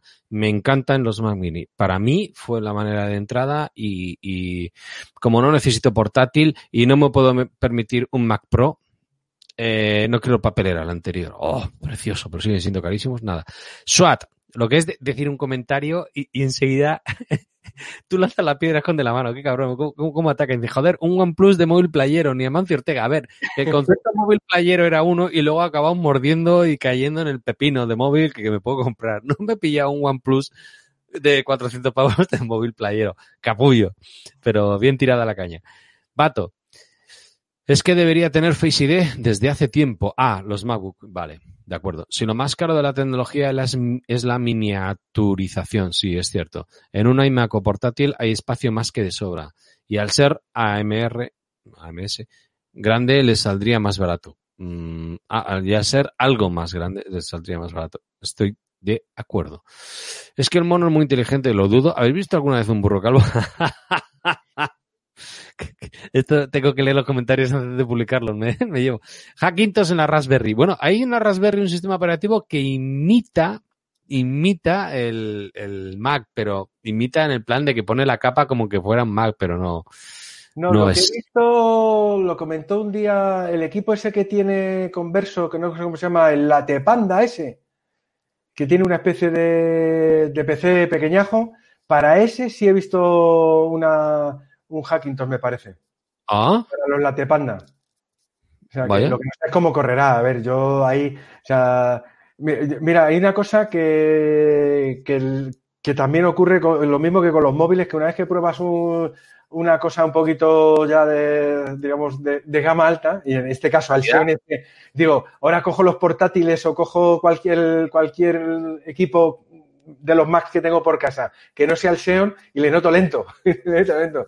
Pero es porque una vez que has acostumbrado a un equipo que va muy rápido, y, y fíjate que yo lo noto más eh, casi en, en este equipo que con los móviles, porque el otro día, y, eh, otra cosilla que algún día si queréis hablamos, y, por ejemplo, yo uno de los sistemas operativos para móvil que más me gusta meterle a los móviles es Havoc. Alguna vez no sé si lo hemos comentado.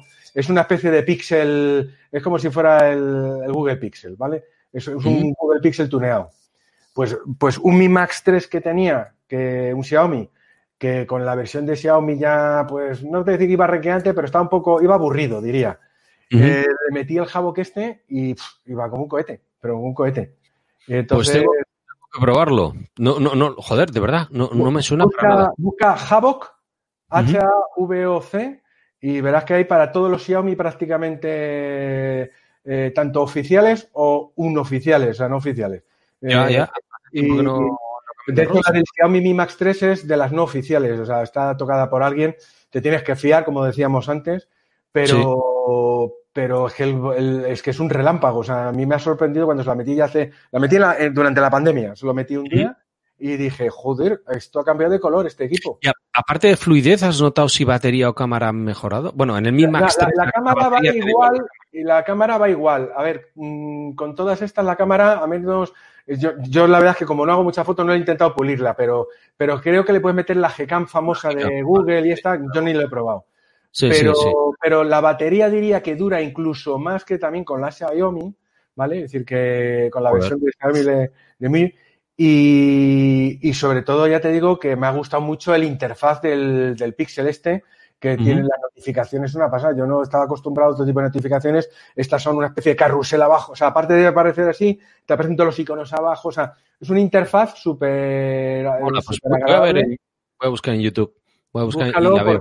Lo que quería decir con esto es que, que, que, algunas veces te sorprende que equipos que, que, parece que están un poco defenestrados, les cambias el sistema sí. operativo y parece que lo, lo revitalizan. Así empezó Linux, o sea que, mira, leyendo comentarios, eh, lo has dicho tú y al principio comentó Vikingos que la capa de OnePlus es la mejor de Android, porque estábamos hablando al principio de los móviles, y exacto, dice que quien prueba un OnePlus no quiere otro Android. Pues probablemente con los Pixel pase parecido por eso.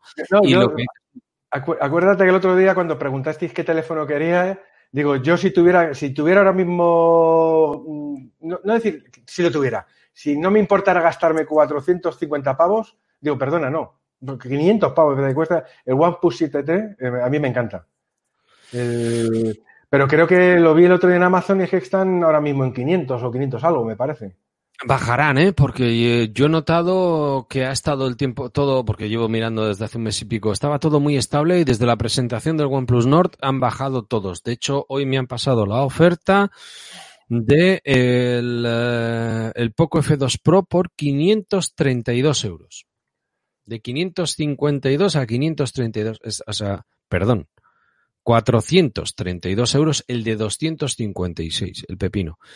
Y, ostras, están bajando todos. Están Está bajando. claro que ha hecho daño. A mí OnePlus me encanta, me han gustado mucho, pero mi talón de Aquiles, mi debilidad son los Note, tío. Yo con el palito todavía hago dos tonterías, ¿eh? Dos. Pero es muy cómodo. A mí es el, el, el, móvil más productivo y el que más me ha enamorado. Me gustaría eso, lo que comentamos otro día, que fueran más anchotes, más cuatro tercios para aprovechar el palo y que Como los laterales. El, el, Note, el Note 1, el Note 1 era como. No era alargado, era más bien ancho. Era, es era, el, es el único que tuve, el Note 1. Mini block, mini block era mini block, sí. Pues eh, el 3 blanco me arrepentí mucho de venderlo, el OnePlus 1 me arrepentí de venderlo tan rápido, el OnePlus 5 me acuerdo de él porque se lo vendió un compañero también y me arrepentí, son, son de estas cositas yo, que, yo, que... Me estoy acordando, me estoy acordando, le compré a Rupert, si está por ahí algún día, le compré a Rupert el, un abrazo, Rupert. el Note 3. El Note 3, pero ese para mí tenía un problema, le duraba la batería un Sí. suspiro. Yo tenía tres baterías. Era como era de quitar la tapa y poner, quitar y poner, tenía tres baterías. Que la tercera era una batería china que ya dejé de ponerse porque pensaba que con esa no me iba a agarrar las otras dos, sino. Pero bueno, uh, un momentito, leemos los comentarios y luego, uh, nada, este no, eh, que fanda, ta, ta, ta. Juanjo, ¿qué fue de aquel móvil sostenible que salió que lo mencionaste desde época así? El, el Firephone, Firephone 3, lo voy a meter en los comentarios. Pues mira, el mundo es un pañuelo el Firephone 3 eh, lo, ha lo, ha comprado eh, un seguidor como tú, Juanjo de los Joseles. Un abrazo, José, que estás ahí en la lucha, compañero. Eh, para no instalarle nada de Google uh, y vino a comprarlo porque estábamos en la cuarentena. Una provincia en Navarra, que no es ningún secreto. Y era por no dar datos personales de alguien que no me ha dado aprobación, pero bueno, tampoco se va a ningún lado. El que vino a comprarlo era eh, un desarrollador de las primeras ROMs de Xiaomi. Cuando empezó Xiaomi con el, con el MI1, eh, se puso a traducir y a quitar las aplicaciones chinas y hacerlo un poquito más ligero. Y acabaron mosqueados con Xiaomi EU, que eran los otros que hacían las otras ROMs, porque les cogían, les copiaban el trabajo, hacían una modificación y no les daban ni la gracia, ni le mencionaban por ningún lado. Y él me dice que seguía comprando Xiaomi, pero ponía a todos la ROM china, por actualizaciones y por velocidad y por el, el software, que era mejor. Y digo, pues tenemos que grabar un podcast. Así que lo voy a dejar un momentito aquí, Juanjo, que me dices que tu último fue un OnePlus 3, muy muy bueno, pero luego ha mordido la manzana y no has vuelto. Eh, José Antonio, me ha encantado que me has hecho una referencia, es decir, otro día si os apetece, o sea que entiendo que la experiencia te ha gustado. Sí, sí. ¿Te animas entonces a otro día? Venga. Jo, yo un placer. A mí, quiero decir, pocas cosas me aburren más que escucharme a mí mismo. Yo hablo mucho, ya me oigo todos los días cuando hablo. Entonces, gente que sabéis más que yo, pues eh, me- es un placer. Chacoba, que me enrollo mucho. No, no, no, no, no, no. Yo te he escuchado porque, joder, tenías que dar contenido. Y los demás, que estáis un poquito ahí en el burladero, que sepáis que los que hemos pasado a este lado ha sido para quedarnos. Más o menos tiempo, pero que esto engancha. Entonces, Vato, que hoy te has rajado un poquito, que has grabado un podcast y has participado en los de Converso, en los míos y, y- no sé si en alguno más, compañero. SWAT, que estás ahí con el teclado rapidito, pero no te animas. No hace falta que se vea la cara, ¿eh? Puedes eh, poner el icono que quieras o lo que sea. Estáis todos invitados. Dicho esto, José Antonio, mil gracias. De momento te voy a dar las gracias, pero tengo aquí el pensamiento de el Mac de mil pavos, seis mil pavos por 500, el Mac de seis mil pavos por 500. A ver cómo duermo esta noche y trastearé. Eh, mándame el enlace, por favor, del documento que tienes Sí. para hacerlo lo más fácil posible a, a los pocos que nos siguen. Y un abrazo a todos, especialmente para ti, José Antonio. Un placer. Muchas gracias a todos también por escuchar. See you later. Venga, see you later.